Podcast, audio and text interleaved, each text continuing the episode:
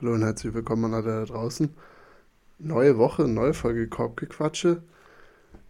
Ich habe irgendwie, seitdem ich die Folge hier vorbereite, nämlich ungefähr seit so einer Stunde, wir nehmen am 29.01. um 20.30 Uhr hier zur Primetime auf, also seit einer Stunde habe ich schon so ein Adrenalin hoch irgendwie. Also ich bin mega pumped. Ich habe irgendwie viele blöde Themen mir rausgesucht, über die ich auf jeden Fall sprechen möchte. Das heißt, ich bin sehr, sehr happy. Und ich werde noch happier, wenn ich diesen Mann hier vor mir sehe. Er, er ist jetzt heute in unserem Videocall als MB eingeloggt. Also er kann gleich gern sagen, ob er jetzt immer so genannt werden will, weil ist kein Ding. Ich bin für Spitznamen immer offen. Ja, und es ist ein Mann, neben dem ich abends einschlafen möchte, morgens auch aufwachen möchte. Und dementsprechend Michi, wie geht's dir denn? Wie, wie startest du hier in die neue Woche? Genau, wir nehmen an einem Montag auf. Wir sind raus aus unserem guten Rhythmus. Alles äh, dahin. Ja, ja, das stimmt. Ähm, ja, ich bin, mir geht's ganz gut. Also wie gesagt, kann ich auch immer nur alles zurückgehen für schöne Nacht neben dir. ähm, Haben wir, glaube ich, noch nie äh, gemacht, oder? Haben wir schon mal nee, nee, in, nee. in dem gleichen Bett physisch geschlafen? Glaube ich noch nicht. Nee, vielleicht machen wir das in Leipzig, ich hoffe es. Mm. Ähm, äh, das letzte Mal, als wir zusammen Leipzig waren, war sehr schön. Da haben wir auf jeden Fall im selben Raum geschlafen, aber nicht im ja, selben Bett, glaube ich. Da, hat, da ging es mir auf jeden Fall in der Nacht auf jeden Fall nicht so gut. Das war auf jeden Fall nicht so gut, hätte man da neben mir geschlafen. Ähm, aber. Nee, mir geht's äh, ganz okay, tatsächlich. Also, wie gesagt, ich muss mich noch ein bisschen fürs Staatsexamen vorbereiten. Aber ansonsten geht es. Wir haben heute eine vollgepackte Folge, darauf freue ich mich sehr. Ja, es ist ähm, Vogelwild. Also meine die, Themen die, rangen komplett. Alles. Levi hat auch eine kranke Vorbereitung hier reingesteckt. Also ich auch. Ich habe NBA geguckt. Ich habe auch äh, gestern natürlich relativ viel NFL geguckt. Ähm, und heute Morgen. Äh, das war ein schöner Tag, in Start in Tag. Deswegen, äh, ja, ein bisschen scheiße, dass jetzt äh, Pro Bowl ist nächste Woche. Ähm, weil irgendwie ist mir dann jetzt mies drinne. Und ich würde jetzt gern Super Bowl haben. Und dann kommt der scheiß Pro Bowl, wo ich mir gucke, wie die zwei Felderballer so einen Scheiß spielen.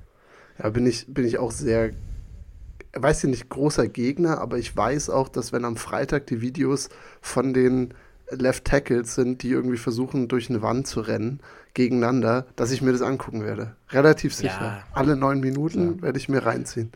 Okay, was ist größer? Also was ist, oder was ist für dich größer, also besser? All-Star Weekend oder Pro Bowl? Also ich muss tatsächlich sagen, ich finde beides wirklich unendlich kacke. Also nicht unendlich, aber im, im Scope, wie, son also wie sehr ich sonst diesen Sport feiere, also beide Sportarten feiere, ist jedes Mal dieses All-Star, All-Pro-Wochenende komplette Enttäuschung. Ich glaube, ich, ich gucke ja schon wirklich nur die sehr kondensierte YouTube-Variante von beiden meistens. Vielleicht beim All-Star Game oder Flag Football gucke ich es mir vielleicht sogar ganz an, aber wahrscheinlich auch nicht. Ich glaube, die großen Verlierer sind die Leute, die da im Stadion sind oder irgendwie an diesen Events aktiv in Persona teilhaben, weil ich glaube tatsächlich, es gibt nicht so viel Langweiligeres. Also auch die, die NBA All-Star Weekends, nach dem, was ich immer so in, in Podcasts höre von den Leuten, die da vor Ort sind, ist wirklich jetzt nichts, wo man gerne ist. Also da trifft sich halt so die ganze Basketball-Community, das ist, glaube ich, cool. Alle gehen irgendwie schick essen zusammen. Aber dann ist es halt auch in Indianapolis dieses Jahr. Also es ist jetzt auch keine Stadt, wo du sagst, irgendwie Place to be. Ja, also weiß ich nicht. Ich bin da, also deswegen, ich, ich mag beides nicht. Ich, wenn ich mich für eins entscheiden müsste, würde ich vielleicht sogar äh, die NFL-Variante mir antun. Okay. Also ich nehme, ich nehme All-Star Weekend, weil ich finde, Dunk Contest ist schon das, hat schon das meiste Potenzial eigentlich. In der Theorie. Hat er jetzt in den letzten Jahren nicht immer gezeigt. In der Theorie von jedem der Events, weil dem Pro Bowl, das Pro Bowl Game und auch das All-Star Game muss man sich beides gar nicht geben. Es gab ein, zwei coole Jahre. Das erste Jahr mit dem Ending, da mit 24 Punkten mit Kobe, das war cool, wo, wo wirklich mal Defense gespielt wurde. Ansonsten ist es immer nur Trash. Pro Bowl ist auch ganz schlimm, finde ich. Die spielen ja eh nur Flag Football. Wie wäre es, wenn sie mal Ultimate Frisbee spielen? Da würdest du aber das ganze Game gucken. Das würde ich tatsächlich, also nicht mal Ultimate Frisbee, sondern gib denen eine komplett andere Sportart. Weil, wie gesagt, ja. also Flag Football und normaler Football ist ja nah aneinander dran, offensichtlich, aber halt der körperliche Aspekt fehlt. Und das ist ja oftmals das, weswegen viele da sind. Also die Offensive Line im beim Pro Bowl ist da, weil die sehr physisch sind. Und die, die da sind, sind die besten physischen. Wenn du jetzt einen Sport spielst, wo du es nicht mehr brauchst, wäre ich auch größerer Fan, wenn die einfach mal hier Shoutouts an die EM in Deutschland eine Runde Handball zocken würden. Also, ich glaube, Handball ist ja, unwahrscheinlich, weil es gibt, glaube ich, in Amerika gar nicht Handball. Wahrscheinlich nicht. Ich glaube, das, das Handball ein anderer Sportart sogar. Da hauen die so mit einem Ball gegen die Wand. Und der darf dann immer einmal aufkommen und du darfst dann wieder einmal schlagen, so. Also so ein großer Ball ungefähr. Also ansonsten ja.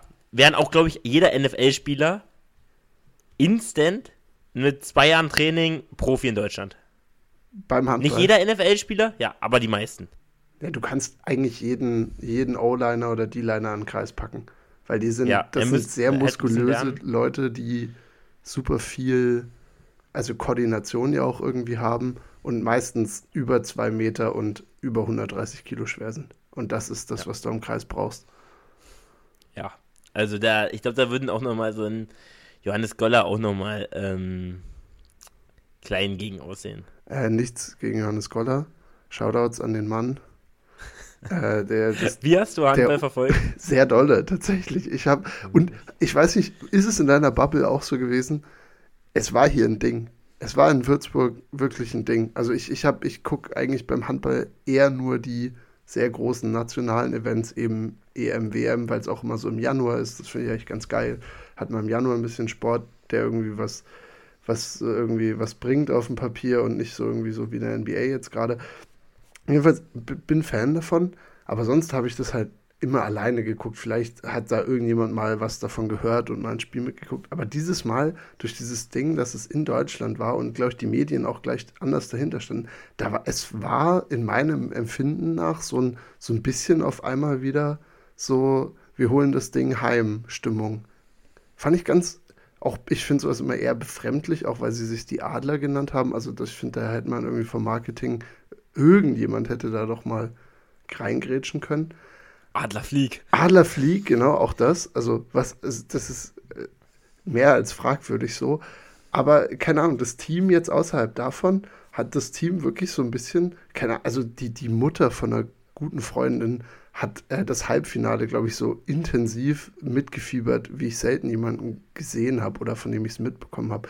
So, Ein also, guter Freund ist Juri Knorr. Juri Knorr. das ist ein guter Freund, Juri Knorrs das war die Mutter. Mutter war richtig dahinter. Nein, also, ja, das, ich, ich, ich bin wirklich, ich weiß, du, du, du hattest mal steile Thesen zum Handball und ich glaube auch, dass es weitestgehend so stimmt. Aber das Event jetzt, ich glaube, die haben auch gute Zahlen gemacht. So ARD, ZDF, die haben da, glaube ich, das war wirklich so ein bisschen großes Fernsehen, würde ich sagen. Großes Fernsehen würde ich jetzt nicht unbedingt sagen, aber ich habe es auch viel verfolgt.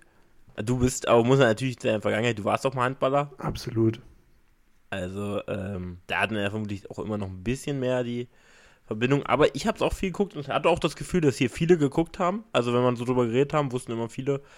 Ähm, ja, ich habe jetzt sonst auch nicht viel zu tun. Also, ich glaube, vor dem, bevor, also vor dem Turnier, jetzt kann ich, glaube ich, fast jeden von den Spielern. Also zumindest die, die immer mal ein paar Minuten gespielt haben. Aber davor kannte ich außer Johannes Goller, Juri Knorr, Kohlbacher kannte ich natürlich noch. Und ich glaube danach, ach hier, und Hefner. Aber ansonsten kann, und naja, Wolf, klar, aber ansonsten kann ich keine Spieler. Also ich kann die ganzen anderen, Köster, die ganzen Truppen, die da rumgerannt sind. Köster, Köster, zweitbester deutscher Spieler, würde ich sagen. Also ich, ich glaube. Wer ist denn dein erster? Knorr. Ich finde find ich, aber gut, das ist, ist jetzt ein mieser Handball-Talk. Ich finde, also Knorr auch nicht so geil. Ist schon nicht schlecht, auch für sein Alter so, aber also ich fand auch allgemein, das kann, mir, kann ich jetzt nochmal als Take sagen, ich hatte nie das Gefühl, also du meintest es ja, die bringen das nach Hause. Ich fand, eigentlich hat Deutschland keine gute WM gespielt. Also äh, EM gespielt. Die war eigentlich, eigentlich war es doch kacke. Also welche Spiele haben überzeugt? Das, stimmt. Ich, ich habe gestern dann gejoked, als sie gegen Schweden auch noch verloren haben, dass es wahrscheinlich, auf dem Papier wahrscheinlich der schlechteste vierte Platz seit längerem ist, weil sie haben Sie haben ein Spiel in der Gruppenphase verloren, dann ein Unentschieden und sogar zwei Niederlagen in der, in der Hauptrunde. Äh, oder, nee, warte mal, was? Ein Unentschieden, eine Niederlage? Ich bin mir gar ja, nicht ein, Na, sie haben auf jeden Fall verloren. Die haben Unentschieden gegen Österreich und gespielt. Gegen Kroatien gegen, verloren. Also, und Ungarn haben sie auch verloren. am Ende. Hm, ich dachte, das wäre gegen Kroatien. Ist egal. Also, sie haben aber. Ach so, ja, das war genau, gegen Kroatien. Genau, sie klar, haben, glaube ich, also, aber sie haben durch die, durch die Hauptrunde weg, haben sie schon mal zwei Niederlagen, ein Unentschieden gehabt, sind damit überhaupt ins Halbfinale gekommen und haben dann nochmal zweimal verloren. Das heißt, sie sind Vierter geworden mit vier Niederlagen und einem Unentschieden und dann halt alles andere haben sie gewonnen. Aber ich glaube, wenn du es jetzt so in, in NBA-Dingern machen müsstest, dann sind sie 4, 4 und 1 gegangen. Und das war der vierte Platz. Sie haben halt, sie haben halt genau die Spiele gewonnen, die sie gewinnen mussten. Und sie hatten beide Male schlechtere Gruppen und Hauptgruppen. Also, also sowohl Gruppenphase als auch Hauptrundengruppenphase. Und es Ja. war ja auch nie so, dass sie irgendein Team, wo man jetzt, äh, sie haben ja nie dieses, also gegen Island vielleicht, wenn Is Island noch besser als Deutschland, dann haben sie Island so ein bisschen als den Favoriten besiegt. Ansonsten, sie haben zwar ein bisschen mitgehalten, so gegen Dänemark und gegen Frankreich, Ja. aber im Endeffekt, das macht die besseren Teams aus, das ist in der NBA so, das ist überall so, auch in der NFL. Du kannst zwar mithalten, aber im Endeffekt setzt sich das Team dann durch, wenn es wirklich besser oder besser ist und du nicht gut genug bist, um da mitzuhalten. Und das waren die Deutschen einfach nicht. Ich glaube, gegen, Und- gegen Dänemark die erste Halbzeit, das wäre vielleicht das gewesen, Ja. wo du sagst, okay, da, da sind sie weitergekommen. Ich freue mich auch, dass wir hier so in Handball reingehen. Ich glaube, wir haben Aber einige Leute, die uns zuhören, die jetzt sehr dankbar sind, dass wir so über Handball talken können. Das, Ja, in dieser Halbzeit siehst du ja, dass es in der zweiten Halbzeit ja dann, das war ja Rotze. Also teilweise, was da gespielt wurde. Also da siehst du auch einfach, dass die Dänen viel, viel besser sind. Also ich ha- hatte das Spiel mit Noah geguckt, der ja wirklich sehr tief da in diesem Handball drin Shoutouts, ist. Shoutouts an Noah. Shoutouts an Noah. Und da haben wir auch zugesprochen, die sind einfach besser. Also wirklich einfach viel, viel besser, die Jungs. Ja, in der, Also- in der Breite vor allem. Was, was mich das ganze Turnier genervt hat, war, dass Deutschland eigentlich nur mit Heimann, das war der, den sie von der Bank gebracht haben, den, der Ja, mit der. Fackel, die haben aber sonst nicht wirklich einen, der einfach ballert. Und das ist schon immer ein Ding, weil also Juri Knorr ballert überhaupt nicht. Also der nimmt, wenn dann mal einen Stamm, einen Stemmwurf irgendwie, so halb am Block vorbei. Köster kann, kann glaube ich, der sein. Heimann eventuell auch, aber die haben keine Linkshand. Also Kai Hefner, der, der Junge ist gefühlt 40, sieht aus wie 53 und muss sich dann noch irgendwie mit den, mit den Halbrechten von den, von, den, von den Dänen da rumschlagen. So, der kommt auch über keinen Block mehr. So, also keine Ahnung, da können wir wirklich Noah Linkshand, ne, haben wir es hier wieder, da können wir wirklich hier Seehausens Jugend äh, spielen lassen und haben da vielleicht bessere Schützen aus dem Rückraum, weil das war tatsächlich was, wo ich fand, wenn die sich die Gegner da gut drauf eingestellt haben, dann lief's meistens auch nicht mehr so gut, weil die Mittelachse mit dem Kreisläufer zusammen, das da ist Deutschland echt gehört sie wahrscheinlich neben Frankreich und Dänemark, eben da gehören sie auf jeden Fall zu den Top 3, Top 4 der Welt. Aber was der ganzen Rückraum angeht, sind sie halt, wenn du, wenn du Glück hast, eine Top 10 Mannschaft. Und wie gesagt, ich glaube, da, da brauchen sie noch, da, da brauchen sie ein bisschen, um da hinzukommen und wahrscheinlich auch irgendwie jetzt ein, ein Talentwechsel, gerade finde ich eben auf den Linkshandpositionen, das ist alles ein bisschen dünne. Also ich, ich kenne mich ja nicht so gut aus mit diesen, mit den offensiven Systemen, die man läuft im Handball. Noah hat mir das versucht so ein bisschen zu erklären. Aber Heimann, ja, auch wie so ein Spieler, ich hatte das gesagt zu Noah und der meinte, ja, das sieht er auch so ein bisschen so. Ein Spieler, dem auch wirklich so komplett irgendwie, bei dem es aussieht, als wenn der komplette Spielwitz fehlt. Äh, Wenn der Mann den Ball bekommen hat, dann ist der hochgegangen. Der Typ ist ja auch zwei Meter groß und hat ja auch eine Fackel.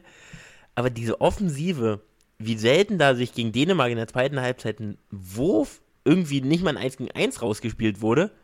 Also wie selten das passiert ist. Und auch da waren dann auch keine Kreisanspiele mehr da, also wenig. Natürlich gab es immer ein paar, aber ähm, wenn du dann siehst, dass die Dänen bei eigentlich jeder Possession einen freien Wurf bekommen haben, denkst du so, ja, die, das reicht einfach wirklich nicht. Ich, also ich mag Kai Hefner eigentlich gerne, weil den kannte ich noch.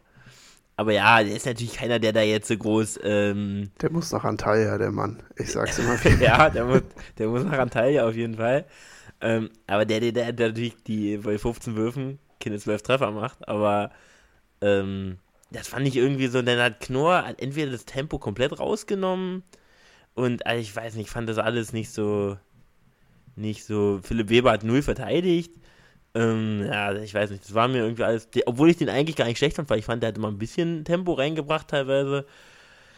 Die Außen, äh, hier Mertens und der andere, wie hieß der nochmal? Karl Damke läuft da immer noch auf der anderen Seite rum. da Darmke und wie hieß denn der Blondschopf, der Kleine? Kast, Kastel, äh, Kastening, Kastening, genau, Kastening, genau, genau.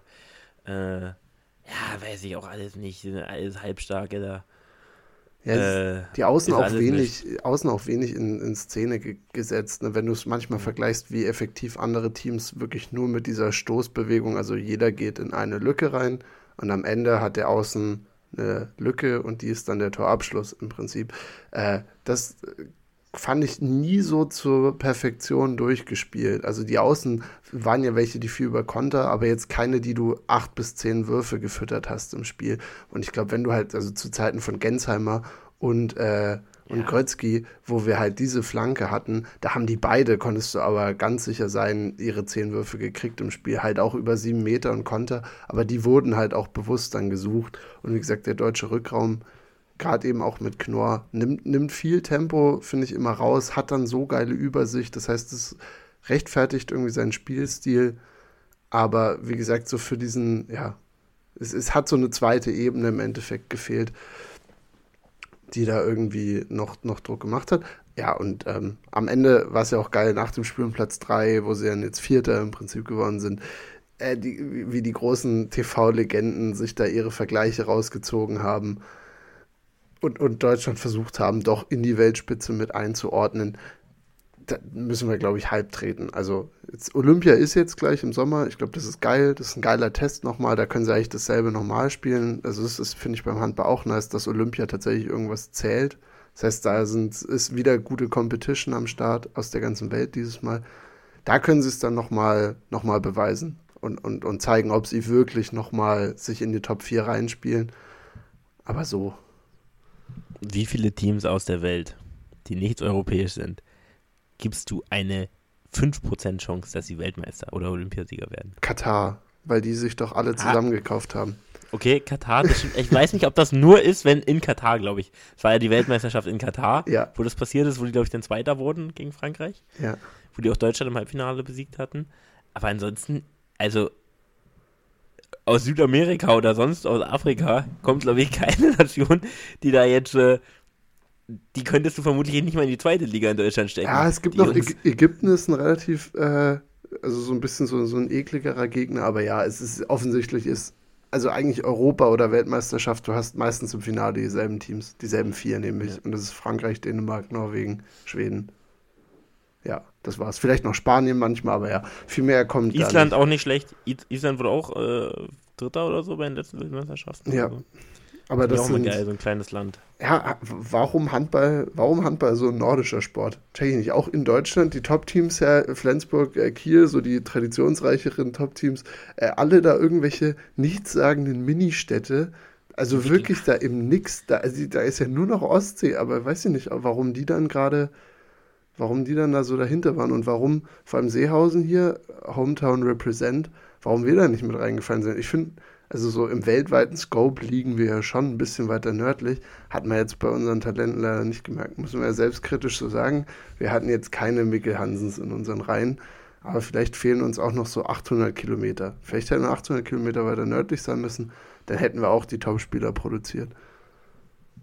Denke ich auch, denke ich auch. Obwohl es ja sehr, in Seehausen ist es ja trotzdem Handball schon ein großes Ding. Eigentlich. Ja. Also es gibt überhaupt eine Mannschaft, ist schon. Also. Es gab auch mal relativ gute Jugendgruppen, äh, also wirklich auch in jedem Jahrgang fast. Also es oh, war auch krass. Das ist ein kleiner Weird Flex hier an der Stelle. Levi nämlich auch ein Talent aus der Schmiede. Ja, aber äh, wie gesagt, kein, kein also ich, kein Weltmeister. Also ich bin kein, jetzt, kein Weltmeister, aber besser als Kai Häfen auf, auf rechts würdest du, auf äh, halb rechts würdest du schon noch Nee, machen. weil ich Rechtshand bin. Nee, nee. Ja, ja aber du, das geht ja schon. Es gibt ja schon ja. auch, also zumindest auf schlechtem Niveau, du kannst ja auch in der Defense, äh, Defense besser spielen und ein bisschen mehr Spielwitz vielleicht. Dynamischer und ja, dann hast du es ja eigentlich schon. Ja, genau, den, den Move, den Hefner gemacht hat, nämlich immer einfach von halb links, äh, von halb rechts reinzuziehen und quer übers Feld mit dem Ball zu rennen und sich dann festmachen lassen, den hätte ich dir auch noch gegeben. Das, das, war, das war wirklich, das war, wenn die Deutsche, wenn der Angriff stagniert ist, dann weil Hefner wirklich viermal hintereinander einfach quer mit dem Ball reingelaufen ist und dann auf der gegenüberliegenden Seite, also auf halb links, festgemacht wurde. Das war's. Also weiter, weiter ging es nicht. Das war wirklich, das, das war, das hat mich äh, bisschen getriggert, muss ich tatsächlich sagen. Das, also, den hätte ich dir noch gegeben. Da hätte ich wahrscheinlich noch ein bisschen mehr Zucht zum Korb gehabt. Ich, ich, ich nehme mich doch wieder hoch. Sehr schön, das freut mich nochmal zu hören. Was warst du eigentlich für eine Position? Du Aufbau. Mittelmann, ich war oder? der Juri Knorr, ja. Hast du auch ähnlich gespielt? Weil Drip, Drip-technisch muss man ja sagen. Ja. Ey, da ist Juri, das sieht schon cool aus bei Juri Knorr so. Ich glaube, manchmal scheißt er sich auch mies ein. So sah es zumindest aus. ähm, aber warst du auch, warst du so, ihr seht euch auch so ein bisschen ähnlich tatsächlich. Ihr habt beide lange Haare. ihr seid beide auch nicht klein, also ich glaube, Juri Knorr ist vielleicht ein bisschen größer als du, vielleicht auch etwas breiter. Aber warst du auch so vom Typ her, wie du das Spiel aufgezogen hast, ein bisschen wie, weil ich finde, Juri Knorr spielt ja auch sehr komischen, also ich kenne so einen Handball jetzt nicht so, der spielt komisch, der steht viel und macht dann so manchmal so einen unorthodoxen Pass aus dem Stehen zum Kreis oder so. Also spielt jetzt nicht so, wie, wie ich das sonst kenne. Ähm, nicht, dass ich das viel kenne, aber warst du auch so ein Typ, der unorthodox das mhm. irgendwie gemacht hat? Nee. nee. nee. Ich war Philipp, ich war Philipp Weber. Ich, das war mein einziger guter Skill, weil ich auch nie einen guten Rückraumwurf hatte, war, dass ich bretterhart ins 1 gegen 1 gegangen bin. Also es, es, hat mir auch, hat mein Körper wurde gut geschunden dadurch, aber mit 17 hält man das ja einfach noch aus so. Äh, jetzt, jetzt gerade, wo ich hier frisch von meinem Kreuzband komme, dachte ich mir wirklich bei ein paar Aktionen da bei der WM, Junge, wie, wie können die sich nicht alles gerissen haben? Also krank physisch ja auch. Und genau, ich war ebenso wie Philipp Weber. Ich, ich, ich musste entweder mit viel Dampf vom Neuner abschließen oder ins 1 gegen 1, wo ich dann frei durchgekommen bin oder ins 7 rausgeholt habe. Das war mein Spiel. Also wirklich wie Philipp Weber einfach, ja, einfach eiskalt durch. Rein in die Lücke mit viel, mit viel Wucht und dann versuchen mit einer Körpertäuschung den Gegner mies zu kriegen. Ja. Ja, ich fand Weber cool aufgezogen, mochte ich. Aber der ist, glaube ich, defensiv auch wirklich nicht. Warst du, das finde ich immer im Handball eigentlich cool. Das du kannst ja so Defense-Offense-Wechsel machen, mhm. oder macht, gibt es ja oft. Ähm, dass es dann doch eine, eine, große Bedeutung hat, auch die Verteidigung. Ja. Äh, weil also noch viel größer als jetzt auch beim, beim Basketball. Weil du kannst da ja auch ein. Du kannst aber keinen richtig guter, hat man ja bei Weber, der hat, glaube ich, gegen Frankreich gar nicht gespielt. Oder nur ein paar Minuten, ja. weil er halt, weil die ihn halt äh, gepunished hätten in der Defense. Und äh, warst du da auch jemand? Warst du eine, eine, eine Abwehr? Warst du ein Abwehrverweigerer? Warst du denn eher so, ach komm, ich bin der Aufbau, ich mhm. bin hier der Star? Weil wir hatten, Arne und Noah neben dir auch, auch Stars. nee, Noah hatten, verteidigt auch nicht. Genau, weil ich heute, sagen. Schon heute nicht mehr. wir hatten leider genug schon im Team, die nicht so viel verteidigt haben. Und ich musste dann eben auch, also wir konnten uns das nie leisten, Angriff Abwehr zu wechseln, weil wir hatten gar nicht so viele Spieler.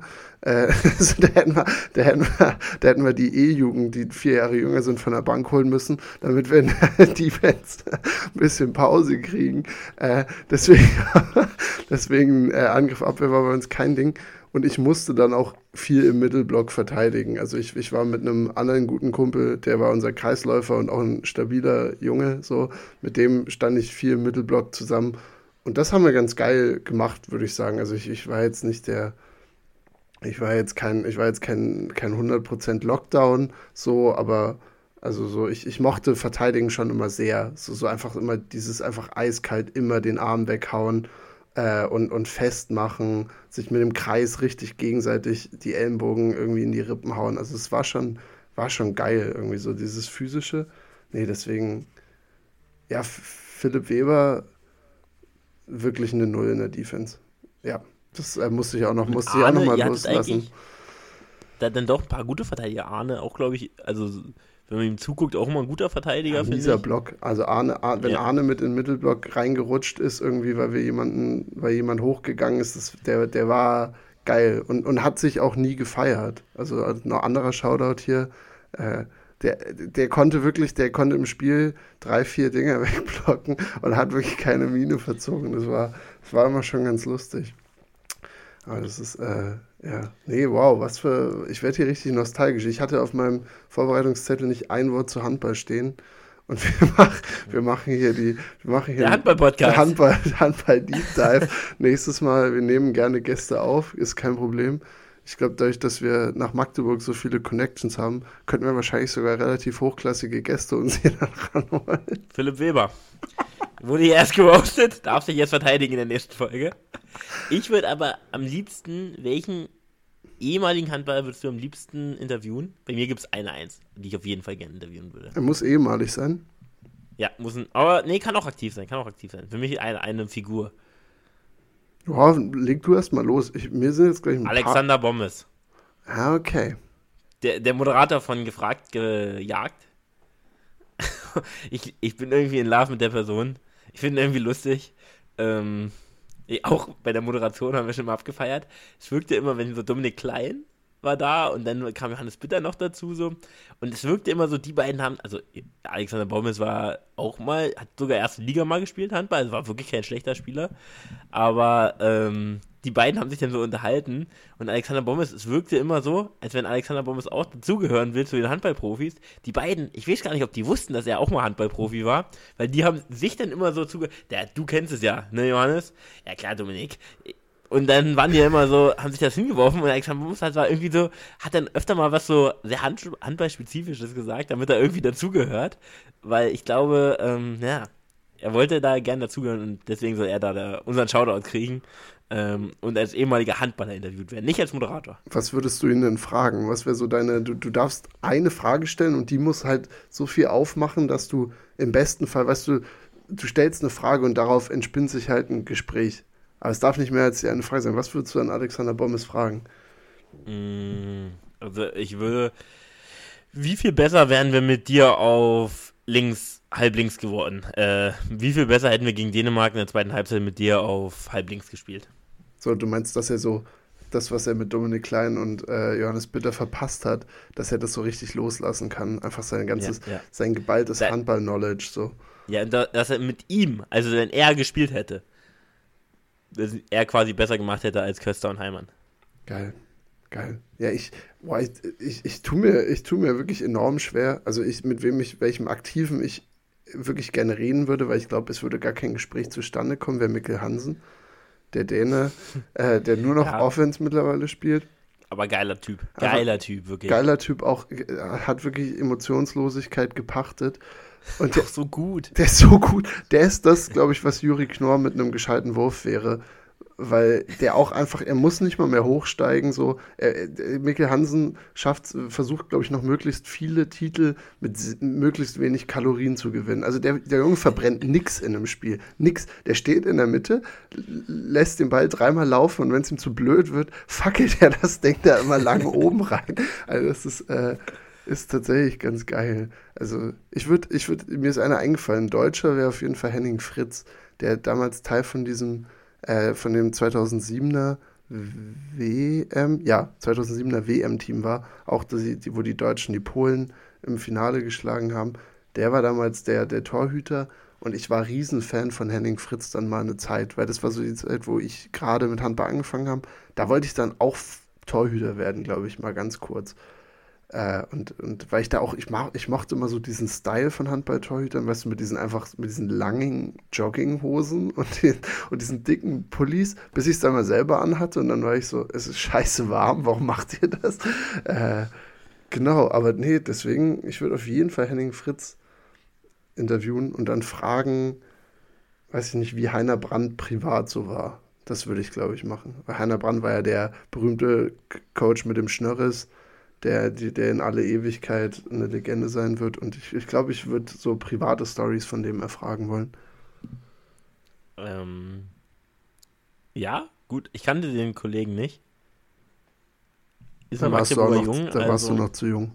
Da war ja. ganz andere Zeit.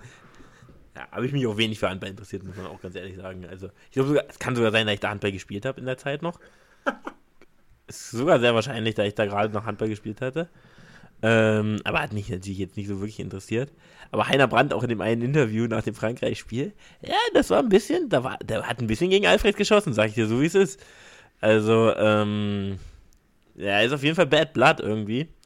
Äh, aber Heiner Brandt, also das ist ja wirklich eine absolute Legende. Dieser Schnauzer, denn der Name Heiner Brandt ist auch, geht runter wie Öl. Also ist einfach, würde ich auch Geschichten über den gerne hören. Also das Interview würde ich mir reinziehen.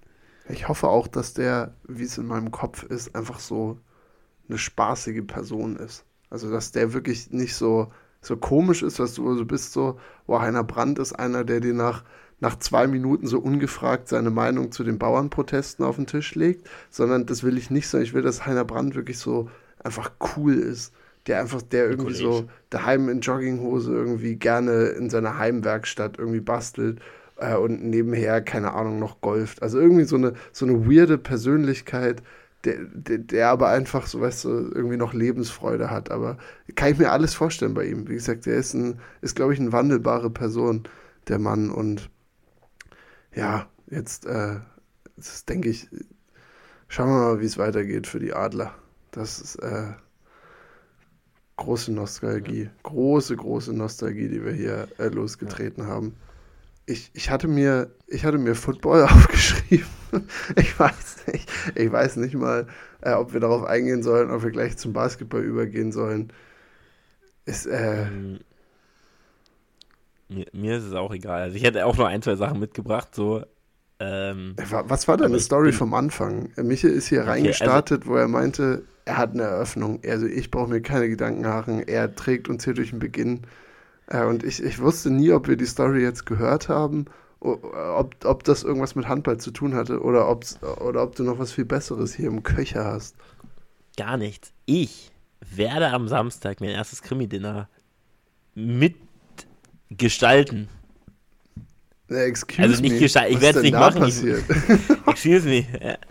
ja, also ich war auch gerade eben noch kurz davor abzusagen, gar nicht ganz ehrlich. Oder ich war, ich war in meinem Kopf noch so, mache ich das jetzt wirklich? Die Leute, die Laden mag ich sehr, sehr gern. Wird auch sehr lustig. Es ist ein Krimi-Dinner. also, Michael, Basketball. Wir spielen heute ein geiles Spiel, nämlich unsere Ups und Downs der Woche. Und wir spielen es in der Mega Edition. Wir haben es in den letzten Wochen ja so ein bisschen etabliert bekommen dass wir immer zwei Ups, zwei Downs jede Woche uns vornehmen und sagen, was wir, ja, was uns gefallen hat, was uns nicht gefallen hat, so am aktuellen NBA-Geschehen. Es kann ein Spieler sein, ein Team, eine allgemeine Storyline vielleicht. Und dementsprechend bringen wir das halt auf ein komplett neues Level und wir spielen das jetzt einfach so lange, bis uns die Themen ausgehen oder bis wir, sagen wir, über eine Stunde 30 sind, so vom Aufnahmeding her. Kann ich mir vorstellen. Äh, dementsprechend äh, möchte ich dich bitten, loszulegen, wenn es für dich natürlich okay ist. Ja, sehr gerne. Also, ich weiß gar nicht, wie wir das. Also, machen wir jetzt erstmal so einen. Das muss mich jetzt auch. Also, wir haben hier viel Ups und Downs. Wir haben aber auch einfach so ein paar Sachen, die passiert sind. Ja. Wie, wie gehen wir jetzt davor? Naja, ich finde, wir müssen eigentlich alles, was jetzt passiert ist, seitdem wir in der letzten Woche miteinander geredet haben, dass wir es alles als Up oder Down einordnen müssen. Ah, ich okay, jetzt, alles klar. Ich habe es okay, jetzt okay. bei, bei unserem, bei, unserem, äh, bei unserem gemeinsamen Dokument, was wir hier haben, äh, habe ich viel aufgeschrieben. Und bei viel muss ich mir wahrscheinlich auch dazu dichten, wie ich das jetzt finde, ob es für mich ein Up oder ein Down ist. Aber das ist auch Teil des Games, würde ich sagen. Weil dadurch sind ja auch jetzt hier einige Sachen dabei, die man debattierbar machen kann. Also die du als Up sehen wirst und ich als Down zum Beispiel. Da haben wir mindestens eine Sache. Äh, und die Fangen wir mit an. Okay, legen wir los. Ja, Damit das los. nicht hinten runterfällt. Doc Rivers ist der neue Head Coach der Milwaukee Bucks. Und äh, ja, mein erster Gedanke war, hm, Doc Rivers?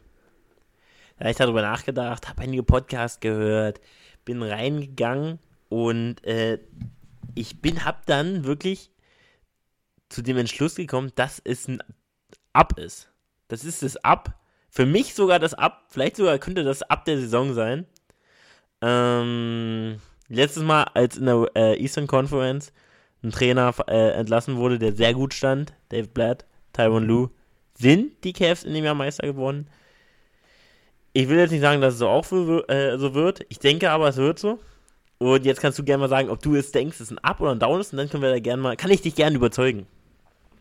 Also, es ist schon ein Up von Griffin. Also da, da, da kann ich mitgehen. Also, dass die Bucks ihre, ihre Head-Coaching-Situation in der letzten Woche verbessert haben, gehe ich mit. Ob Doc Rivers jetzt, also e, eben wegen der, also es, ist, es, es hört sich so doof an, wenn man das so, so pauschalisiert, aber irgendwie Doc Rivers ist der Coach, der also meiner Meinung nach am meisten Glück hatte, einen Titel gewonnen zu haben, weil alle harpen diesen 2008-Titel. Also alle sagen, ja, aber er ist ein Meistercoach, er ist ein Meistercoach, er hat Regular Season Success und er ist, genau, er ist damals mit einem Boston-Team, was wirklich übertrieben stacked war, Meister geworden. Und das ist seit, und das ist jetzt 16 Jahre her. Und seitdem ist es die Ausrede dafür, obwohl er kriegt auch sein Fett weg, aber es wird so gerechtfertigt, dass er, weiß ich nicht, es, ich habe, es, es, es gibt ganz lange Stats zu seinen, halt wie gesagt, seinen, seinen Record in Closeout-Games, seinen Record in, ähm, oder eben, dass er, weiß ich nicht, wie viele 3 zu 2 Leads schon, schon weggehauen hat und wie gesagt, ich, ich glaube, der kann die Bugs auf jeden Fall so für die Regular Season jetzt in Gefilde mit den Celtics schieben. Also, dass die Bugs wirklich jetzt, keine Ahnung, 60 Spiele gewinnen, könnte ich mir ganz gut vorstellen mit ihm, obwohl ich weiß gar nicht, wie sie gerade sind. Vielleicht nicht ganz 60, vielleicht nee, ein bisschen, bis vielleicht so 55, aber wirklich eine dominante Regular Season jetzt hinten raus machen. Andererseits war er auch, also ich höre den Bill Simmons Podcast ein bisschen und da ist er ja immer wieder zu Gast gewesen. Und er war der, der gesagt hat, wie hart es ist, ein System, was man hat oder was man im Kopf hat als Coach von Offense und Defense umzusetzen. Und dafür gibt es das Training Camp. Und das hat er jetzt alles gar nicht mehr. Und ich glaube, er wird ja einen anderen Style spielen als Adrian Griffin, offensichtlich, äh, weil das das Problem war und deswegen Adrian Griffin gefeuert wurde. Und wenn mir ein Coach das so sagt und dann mitten in der Saison übernimmt, bin ich, bin ich gespannt. Also, das, ist, das hat mich so ein bisschen aufhorchen lassen, weil, wie gesagt, die haben kein Training Camp. Die müssen jetzt einfach in den Regular Season Spielen probieren, ihren Weg zu finden. Jetzt überzeugt mich. Also, du hast gute Punkte angesprochen, aber äh, Doc Rivers du hast gesagt, ist Meister geworden mit den Celtics. Und ja, egal was, er ist Meister geworden. Klar, er hatte dann auch immer Teams gehabt, also er war danach bei den Clippers und danach bei den äh, 76ers. Äh, immer bei guten Teams gewesen, also immer Teams, wo man, wo man schon vermutlich auch mich hätte als, äh, als Coach hinstellen können. Die wären schon in die Playoffs gekommen. Äh, gut, aber was kann Doc Rivers dafür, dass Chris Paul und ich weiß nicht, Blake Griffin in den Playoffs also einer von denen war immer verletzt. Was kann er dafür, dass Embiid äh, sich einscheißt, wenn er gegen die Celtics spielt im Game 7 und einfach äh, keinen Post mehr spielt? Äh, weil er Angst hat, weil er Schiss hat, weil er, ich will es nicht sagen, weil er ein Joker ist, weil er ein Statpadder ist. ist er, hat, spielt es keine Rolle, aber ist er. Ähm, und was kann er dafür? Das ist natürlich immer die eine Sache. Und was brauchst du? Doc Rivers, Players Coach. Hatte damals ähm, Tom Thibodeau gehabt, auch als Defensive. Also ich denke, er wird da jetzt kein, wird dir da kein System aufmalen, mit dem er da jetzt die, die, die Celtics oder so gegen die Wand spielt. Oder auch Eric Spolstra irgendwie, äh, wenn die gegen Miami spielen, da outcoachen wird. Also er ist vielleicht nicht der beste Coach. Aber was du brauchst, woran hat es an Adrian Griffin hat's gelegen? Ja, das Team stand nicht hinter ihm. Und das brauchst du ja jetzt bei den Bucks. Und das kann er dir, glaube ich, geben. Und ich denke auch, dass sein System, wenn er vielleicht ein bisschen mehr Drop spielt, dann kann die Defense auch einfach ein bisschen besser sein. Also, ähm, ich glaube, er muss nicht mal, also das, so ein System da reinzukriegen, das wird schwer. Der wird ja auch kein großes System mehr draus machen. Die werden keine kranke Defense sein. Die können vielleicht ein bisschen besser verteidigen, das auf jeden Fall.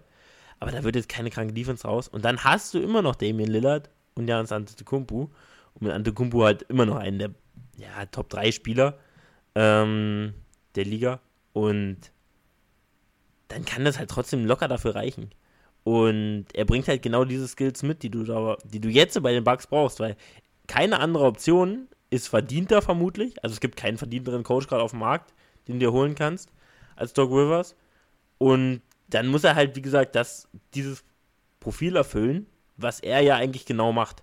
Weil, wie gesagt, egal welchen Coach du da jetzt reinholst, der wird da keinen mehr outcoachen und kein System mehr integrieren können. Und dann ist es im Endeffekt egal. Ähm, und dann muss er das halt geben und das gibt er dir. Ich frage mich, ob sich das Bugs Front Office in den Arsch beißt. Sie haben den Move mit Dame Lillard gemacht, diese, diese Offseason, nachdem Janis immer wieder mal hat durchscheinen lassen, mh, hm, mal schauen, wie das, er will eigentlich dahin, wo man gewinnt, nicht, vielleicht dann nicht zwingend in Milwaukee bleiben. Du schaffst es, Janis auf Langzeit festzubinden. Du gibst ihm einen zweiten Star, wo du sagst, okay, das ist noch ein Grund mehr für ihn zu bleiben. Und dann, dann machen sie das Ganze fast, ich will jetzt nicht sagen kaputt, da müssen wir einfach warten, aber erschweren sich das so unfassbar mit dieser Coaching-Geschichte. Weil, wie gesagt, eigentlich der, der, Fehler ist jetzt nicht, Doc Rivers anzuwerben. Doc Rivers ist, glaube ich, da, da, sind wir uns beide relativ einig, wahrscheinlich der beste Kandidat für den Job. Hast du ja auch richtig gesagt. Ja. Aber warum, warum kam das denn überhaupt dazu? Wie ist Adrian Griffin damals an diesen Job rangekommen? Also hat er einfach, war das so ein typischer Fall von, er hat, ähm, er hat irgendwie die Leute richtig gut im Bewerbungsgespräch überzeugt und dann hat er angefangen zu arbeiten und alle waren so, warte mal, was? Also, das ist, wie gesagt, dann haben sich die Red Flags ja schon am Anfang gehäuft. Wie gesagt, es hat keine fünf Spiele gedauert. Da hat Janis erste Kritiken abgegeben und äh, er feuert, also Stotts hat sich selber, Terry Stotts kündigt sich selber als Assistant direkt vor der Saison. Also, ich weiß nicht, wie doll sich dieses Front Office jetzt ärgern muss. Ich, ich, ich kann es mir nur schwer vorstellen. Also, weil das ist offensichtlich irgendwie eine der größeren, wenn das jetzt nicht gut geht, eine der größeren Fehlentscheidungen. Ja, weil wie gesagt auch viele gute Coaches, bei denen du jetzt siehst, dass es gute Coaches sind, auch Mark Joe Masula, der auch wirklich das sehr gut macht. Ich glaube, der, der defensiv auch wirklich, also BC mal ganz anders rund machen würde. Also, ähm, der hätte kein schönes Leben bei Joe, äh, so Joe Missoula. Ähm, also das wäre das wär geil eigentlich für die Defensive, das nur zu sehen. Aber klar, im, Ende, im Endeffekt bist du immer schlau. Ich habe gehört, dass Janis sogar Adrian Griffin haben wollte da, bis er dann vermutlich gesehen hat, wie er coacht. Ähm, und ja, klar, das ist, war jetzt ein mieser Fehlgriff und wir haben es ja alle nicht verstanden. Also, das haben wir ja auch damals gesagt, als wir so gehofft haben. Da war ja auch Nick Nurse immer noch meine Hoffnung irgendwie. Ähm, und auch was Missoula bei den Rockets macht, ist ja geisterkrank, was er da defensiv verändert hat. Achso, du meinst, ah, jetzt, du meinst Judoka. Ah. Judoka, Missoula, was laber ich von den Celtics? Nein, nein, ich meine natürlich äh, Imi Judoka. Ähm, genau, der würde, der würde also BC ganz anders rund machen. Und da wären die Bugs auch eine, eine bessere Defense auf jeden Fall.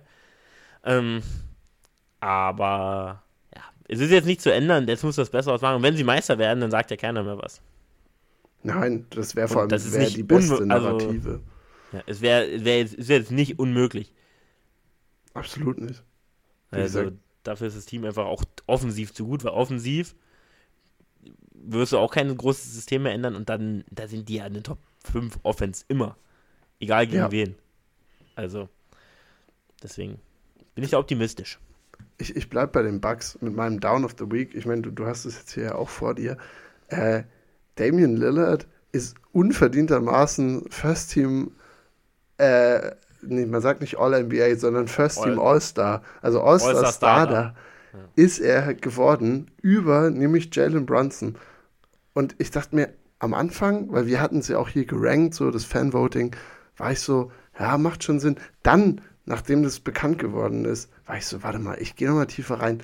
Und ich finde es wirklich eine Frechheit. Dame Lillard hat den, ich weiß nicht, ob es der Andrew Wiggins Move war, weil der, da hat K-Pop mitgespielt, aber Dame Lillard hat sich wirklich in dieses All-Star-Game reingemogelt, weil er mit Janis zusammenspielt und eine gute Storyline war. Er ist, weil er ist wirklich äh, eigentlich, wie gesagt, also Brunson und er legen im Prinzip dasselbe auf. Brunson tendenziell immer einen Touch besser, aber mit viel besseren Effizienten. Also viel, viel besser. Und du bist ein Typ, der heiß bei Effizienz dabei ist. Ähm, deswegen also Lillard, der irgendwie 40% auf dem Feld und 35 von draußen wirft, meh.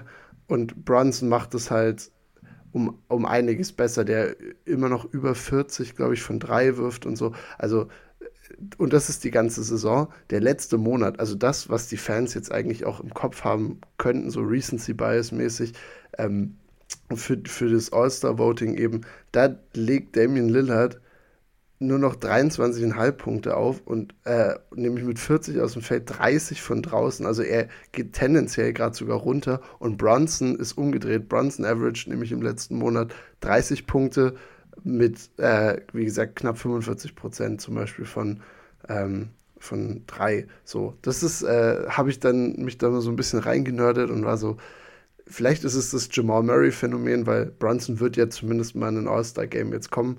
Aber ja, es war, war dann vielleicht klar, dass der große Name Dame Lillard, der jetzt auch noch bei einem Contender spielt, äh, dass der eher genommen wird. Deswegen, das ist mein Down of the Week. Äh, dass das All-Star-Game hat wieder einen unverdienten Starter.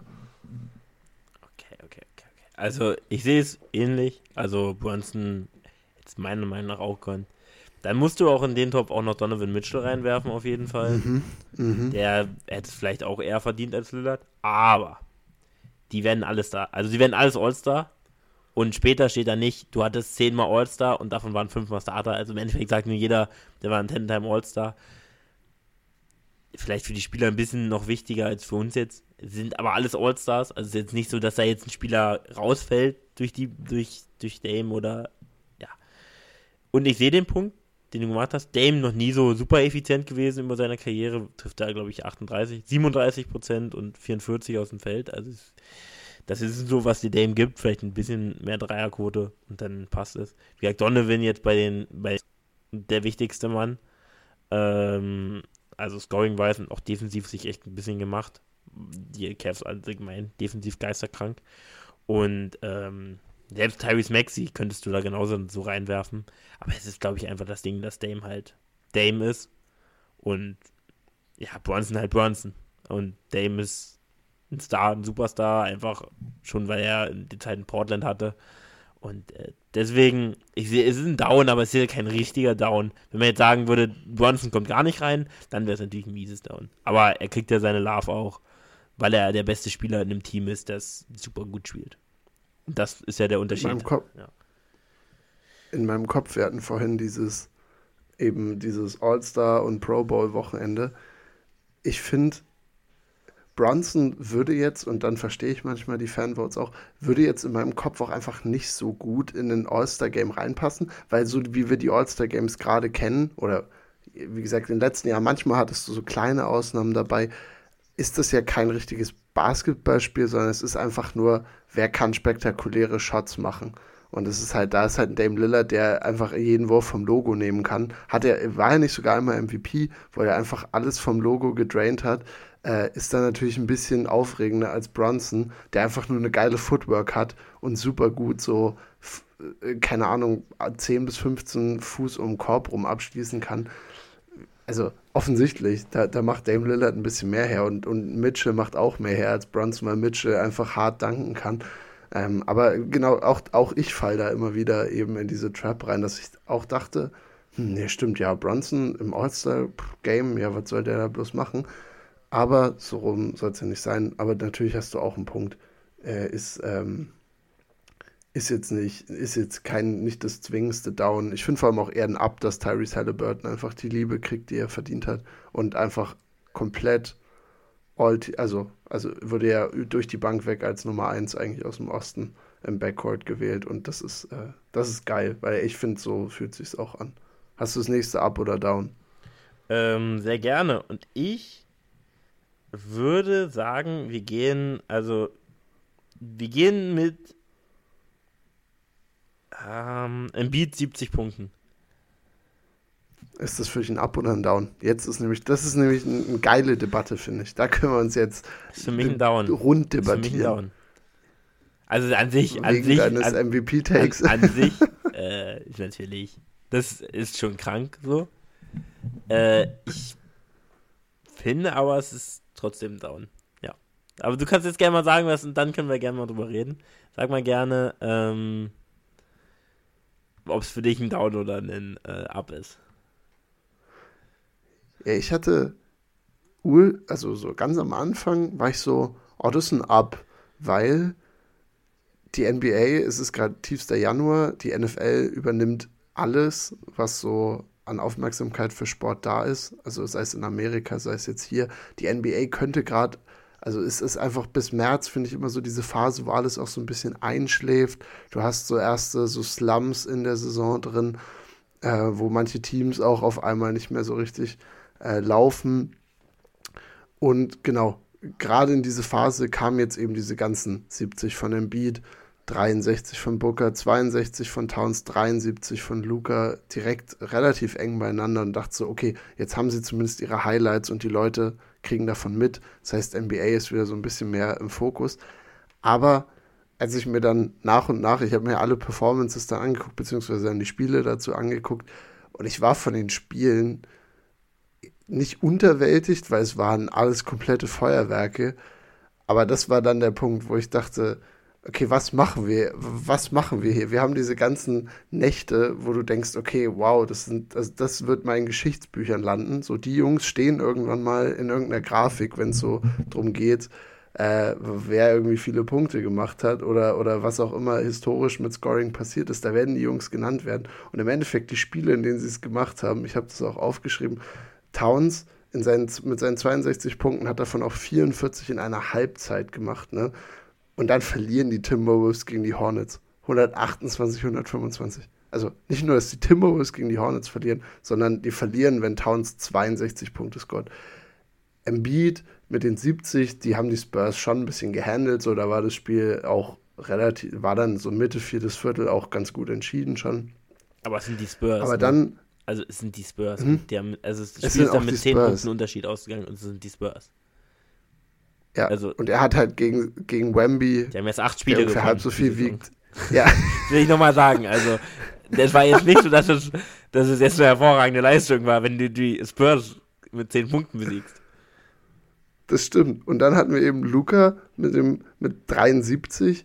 Und das Ding müssen die Nets wirklich sweaten hinten gegen die Hawks, weil die 148, 143 nur gewinnen. Also auch das wieder, wo du dachtest, was ist denn das jetzt für ein Score?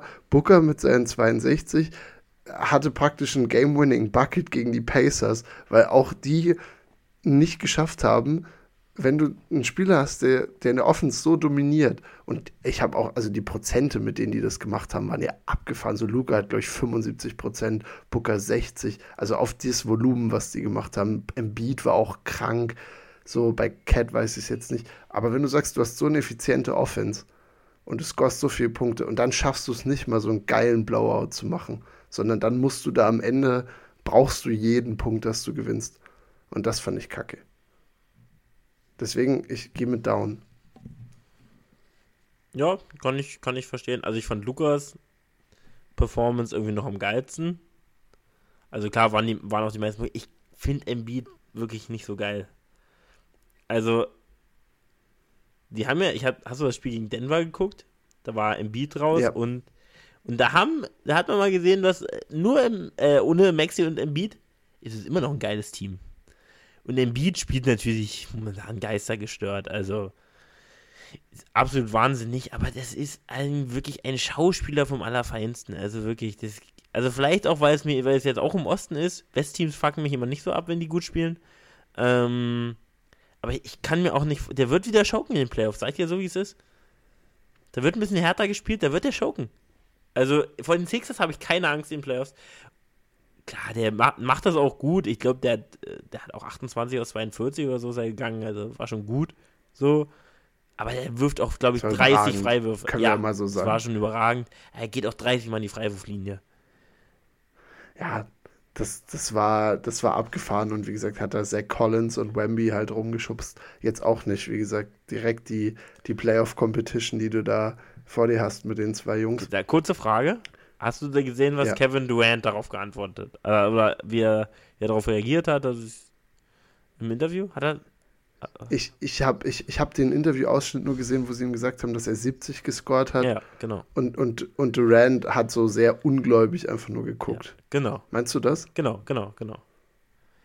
Und da würde ich dich jetzt mal fragen, der bessere Scorer ist klar KD, ne? Logisch. Ja. Wo liegt denn Kevin Durant's Career High? Oh, uh, nasty. Oh, das ist wieder Trivia, Michel. Ja. Ich sag Kevin Durant 58. Es sind nur, also ja, es ist knapp, es sind 55. Okay, krass. Und, Aber war, in welchem Kontext? War das noch bei den Thundern? Äh, es war 2022. Ähm, also oh. Es war, so, oh. Genau, es war genau im April 2022 gegen, also bei Brooklyn dann dementsprechend gegen Atlanta. 42 Minuten und 19 aus 28, also schon ganz lecker. 8 von 10 Dreier. Ähm, ganz leckere Performance gewesen. Aber ähm, auch nur 11 äh, Throws. Atlanta immer gut, um Scoring-Record aufzustellen, da, anscheinend. Da, da, ja, das auf jeden Fall. Also da, da hat man gute Chancen, aber äh, ist schon krass, ne? Weil wer ist der, Be also vielleicht der beste Scorer der Liga, der, wo, dem du jetzt, wenn du brauchst eine Possession, du brauchst einen Korb, einfach nur einen Korb, der den Ball in den Korb bringt, ist Kevin Durant eigentlich deine Wahl. Und ja, also und das der denn nur so eine 55 Durant und Booker hat, leider. ist ja lächerlich. Oh, na gut, aber da würde ich immer noch Durant lieber als Booker nehmen, weil er halt, er kann sich einfach umdrehen und werfen immer, egal gegen wen. Booker macht das auch, aber ist halt ein bisschen kleiner.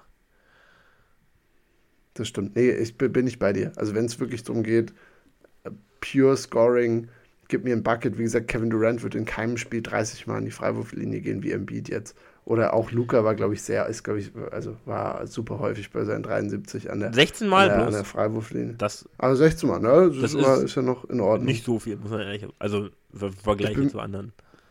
Wenn es nach Luca gehen würde, wär, hätte er auch eigentlich wahrscheinlich 40 Mal in die Mehr, mehr, mehr, mehr, also mehr. Luca hat, Luca hat, hat da bestimmt einige Possessions dabei gehabt, wo er ganz unzufrieden mit den, mit den Calls war. Aber genau, in dem ganzen Kontext, ich habe mir aufgeschrieben, Paul Pierce hat dann eben auch äh, geschossen, der war damals auch einer der brillanteren Scorer, äh, aber sein Career High lag, glaube ich, bei 53. Und wenn du jetzt halt siehst, dass, dass so viele halt einfach so, so lax das mal machen, ja, das ist, glaube ich, ein bisschen Frustration. Der hat sich dann eben auch zur, zur Defense äh, ge, geäußert. Aber wie gesagt, ich, ich ich finde, man, man kann es man kann's so und so sehen, aber halt, wie diese Spiele ausgegangen sind, naja. Paul Pierce ist ein Down auf jeden Fall, der Typ. Einfach irgendwie so ein alter, The Truth, The Truth. Äh, ein alter Mann, der ja, denkt, alles war früher besser. Ja, und er denkt auch immer noch, er ist besser als Dwayne Wade. Um das nochmal in. Ja, ihm machen sie, glaube ich, keine Statue, Paul Pierce. Ähm, das ist, äh, hat er nicht ganz mhm. geschafft weil du, ich, ich habe noch ein Up äh, wegen, weil du KD bei den Nets erwähnt hast, da hat er sein, sein Season oder sein All-Time, sein Career High gehabt. Äh, die kleine Beef von KD und den Nets fand ich ganz lustig. Ähm, es, es, ging darum, ob sie irgendwie ein, ein Tribute-Video für ihn machen, weil er kommt jetzt das erste Mal nach Brooklyn wieder zurück, seitdem er da halt sein, sein, sein Trade gemacht hat. Äh, und, und äh, also, oder letztes Jahr halt seinen Trade demanded hat und dann eben zu Phoenix gegangen ist. Ja, und dann meinte halt Brooklyn hat so ein bisschen gestichelt, meinte so, nein, Alter, wir, wir machen ihm doch kein Tribute-Video. Äh, der Junge hat uns irgendwie, der, der hat uns nicht mal so viele Playoff-Serien halt gewonnen, weil ich glaube, Kevin Durant hat wirklich bei den Nets nur eine Playoff-Serie gewonnen tatsächlich. Ja. Und, und dann äh, und dann hat KD auch gleich wieder zurückgeschossen, weil KD ja immer auf, auf Twitter auch ganz gut äh, aktiv ist. Und meinte eben, naja, sind die Netz und ich wie immer auf, auf einer Seite und äh, verstehen uns. Also den, den, den kleinen Beef fand ich ganz lustig. Habe ich mir als, als Up aufgeschrieben, weil ich mag das jetzt, wo so viele Spielerwechsel sind, dass so Teams immer noch so ein bisschen Bad Blood mit ihren ehemaligen Stars haben. Und KD ist dann natürlich perfekt dafür, weil gefühlt hat er Bad Blood mit vielen Leuten. Zumindest kommt es halt in der öffentlichen Wahrnehmung so rüber. Mhm. Ja, auf jeden Fall. Hat, hat er, glaube ich, auch. Also du musst nur einmal was Böses gegen Kevin Durant sagen oder nur vor 20 Jahren gepostet haben. Der Mann weiß das. Ähm und da würde ich zu meinem nächsten abkommen, wo wir, glaube ich, auch wieder verschiedener Meinung sind. Ähm mein Ab sind die Miami Heat, beziehungsweise nicht die Miami Heat, sondern der Trade der Miami Heat. Bin ich bei dir? Nee, ah, auch, auch, ist für auch, mich auch, ein Up. Ist ein Up, ist ein ja. Ist ein Hol mal die Leute ab, was ist passiert. Scary Terry, Terry Rosier, einer meiner fantasy oh, guys Terry. Äh, ist bei den Miami Heat gelandet, wurde getradet von den Charlotte Hornets ähm, im Tausch gegen ähm, Kyle Lowry und einen First Rounder. Ähm, und ja, das war es eigentlich auch schon. Äh, und soll jetzt unterstützen. Das ist für mich ein ganz klarer Ab. Wie gesagt, ist einer meiner, meiner Fantasy-Guys, der auch krank auflegt, den ich echt super spät auch noch bekommen habe. Gibt dir in der Saison halt, ähm, um jetzt die Zahlen nochmal vorzulesen, ähm, Punkte technisch 22 Punkte, 35% von draußen, 45% aus dem Feld, 6 Assists bei 2 Turnover. Also gibt dir echt super Zahlen. Hat die halt bei Charlotte gegeben, klar. Aber ist ein geiler Fit und ich, im Endeffekt hast du ihn für einen First Rounder bekommen. Weil yes. Kyle Lowry hat nicht mehr als, also wirklich, der ist wirklich nur noch das Geld, was er kriegt.